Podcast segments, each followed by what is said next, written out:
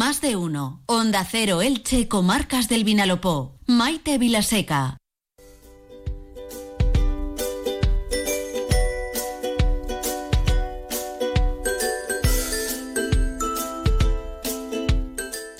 Como saben eh, nuestros oyentes más fieles, en esta temporada radiofónica aquí en Más de Uno Elche, comarcas del Vinalopó, hemos establecido una, yo diría que más que fructífera colaboración con eh, los eh, y las técnicos y responsables de la Fundación Salud Infantil. Ya saben que llevan más de 20 años atendiendo a nuestros niños y niñas con necesidades educativas especiales, niños prematuros, pero también con esa escuela INCLOU en la que todos forman una única familia.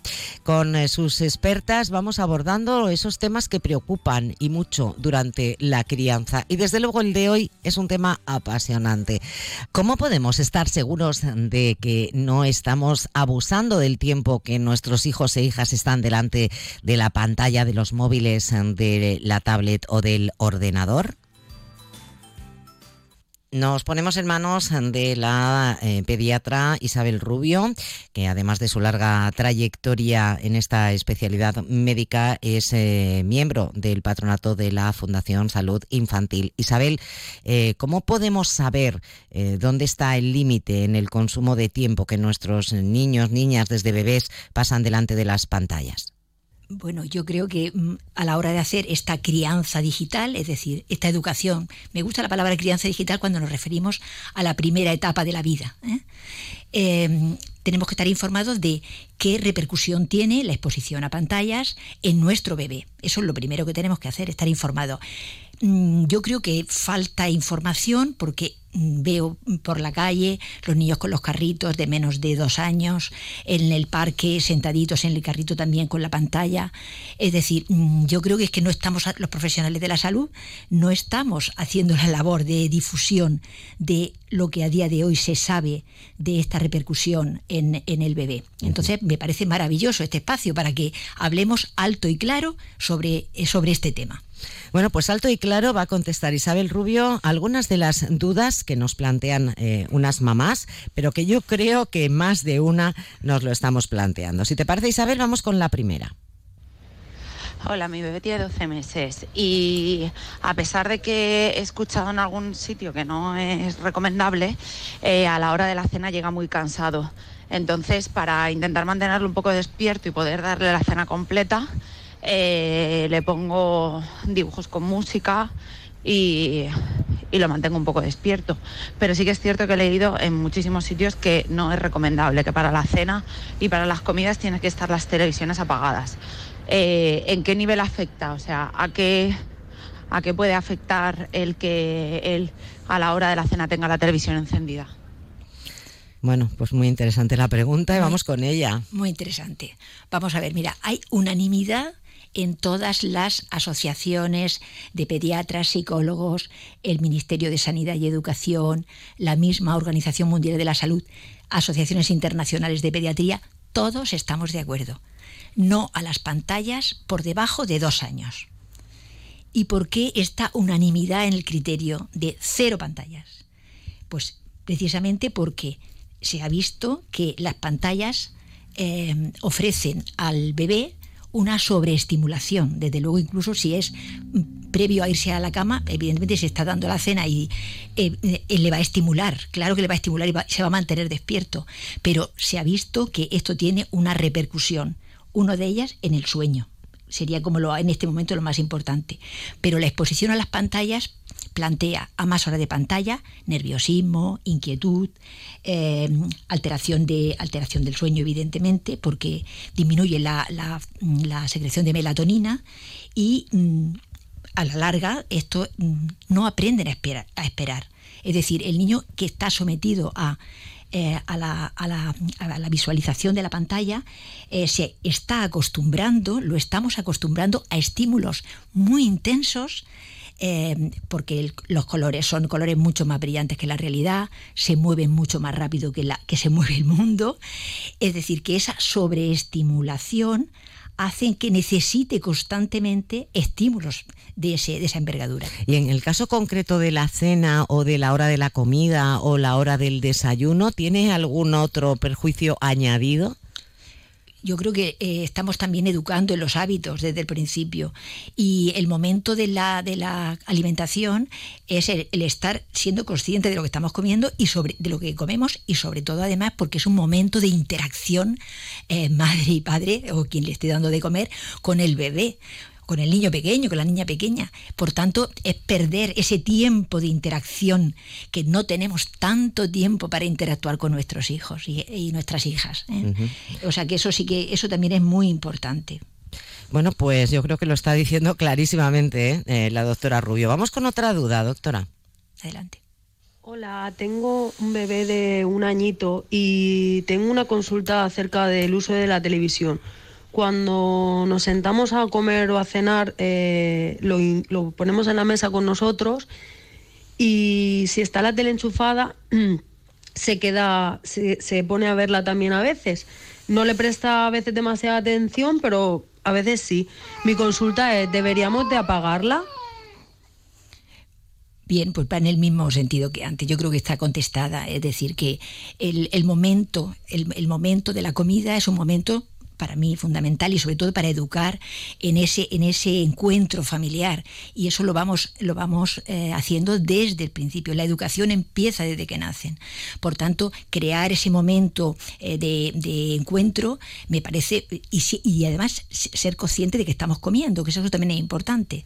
Por tanto, yo creo que está contestada. Desde luego, menores de dos años, repito, cero pantallas eh, cuenta también que hay una, eh, no solamente el tema de la mm, sobreestimulación, el, el, efecto que la pantalla tiene, da igual, en este caso, o sea, estamos hablando de televisión o todavía son, digamos, más, el, el impacto es mayor cuando se trata de una tablet o de un teléfono móvil, ¿vale?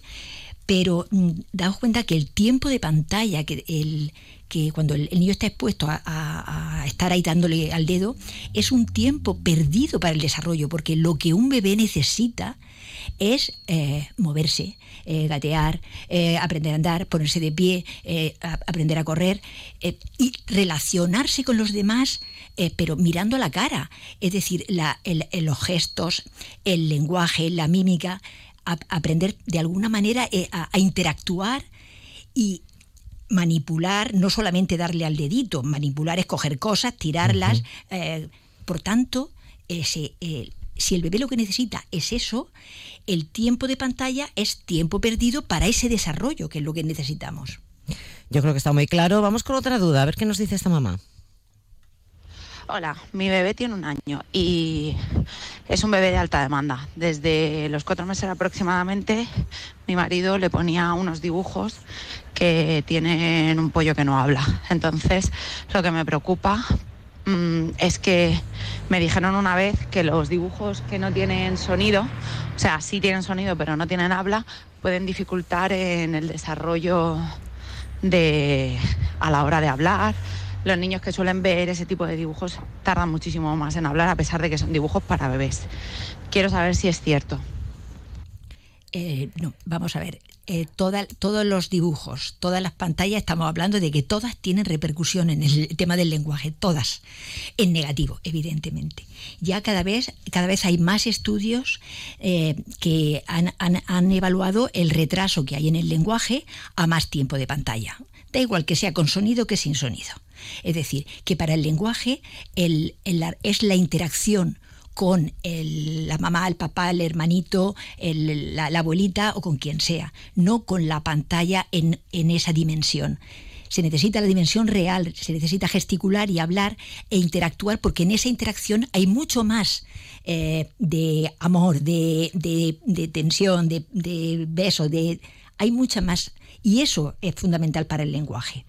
Se han visto, por ejemplo, ya estudios, y hay un montón de estudios neurocientíficos, que se ha visto que a más tiempo de pantalla hay, digamos, atrofia de la, de la zona del lenguaje. Por tanto, el niño necesita que eh, le hablemos desde que nacen. Y sobre todo los primeros 18 meses de vida son importantísimos para adquirir el lenguaje. Pero lo necesita con la interacción humana. ¿Eh? Por tanto, yo creo que también queda, queda claro. A día de hoy son muchísimos los estudios que avalan esto, que hay incluso eso, deterioro de la sustancia blanca del área del lenguaje.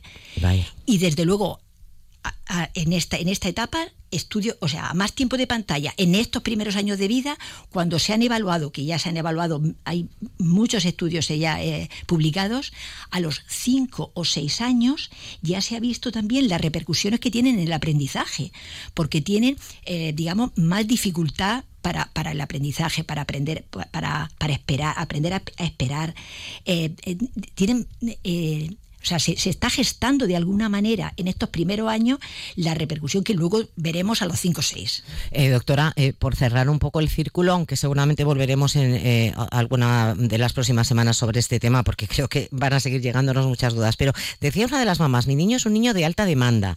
¿Qué es un niño de alta demanda? Sí, sí está viendo que hay, digamos, determinados niños que, no voy a entrar ahora mismo en, en las causas, pero eh, sí que son como niños como más sensibles y, y bueno, tiene que ver con el modelo de crianza. Lo vamos a dejar ahí. Digamos que determinados modelos de crianza eh, parece que están también fomentando que haya también eso, ese tipo de ese tipo de niños. ¿eh? Pues nos lo apuntamos este tema si le parece para otra consulta, doctora. Sí, sí, da para, para otro. Y por favor, cuando llevemos los niños al parque, ¿verdad, doctora? El parque es para jugar, el parque es para correr, para toquetear la arena, no es para estar sentado en la silleta o en el banco con el con la tablet o con el móvil. Sí, la imagen se ve a veces eh, de el, hermanito de cuatro años está pegando balonazos por ahí, pero el bebé está sentadito. Y ojo, yo creo que otro día también tenemos que tocar, hoy hemos, hemos puesto la mirada en el bebé, pero yo creo que la otra parte hay que poner la, mirada en, el, en, los, en los adultos, en los padres y en las madres, en el que estamos también nosotros atrapados en la, en la, en la pantalla. Y cuando nuestros hijos nos miran, nosotros no los estamos mirando. Eh, cuando nuestros hijos nos hablan, nosotros no les estamos hablando. Por tanto, ahora habría que poner la mirada en el otro lado. Y yo emplazo a que en una segunda parte lo veamos, porque me parece que, necesitamos una reflexión. El problema de la pantalla no es el problema de la pantalla del bebé, es el problema de los adultos. ¿eh? ¿Vale? Doctora, tomamos buena nota. Muchísimas gracias. Vosotros.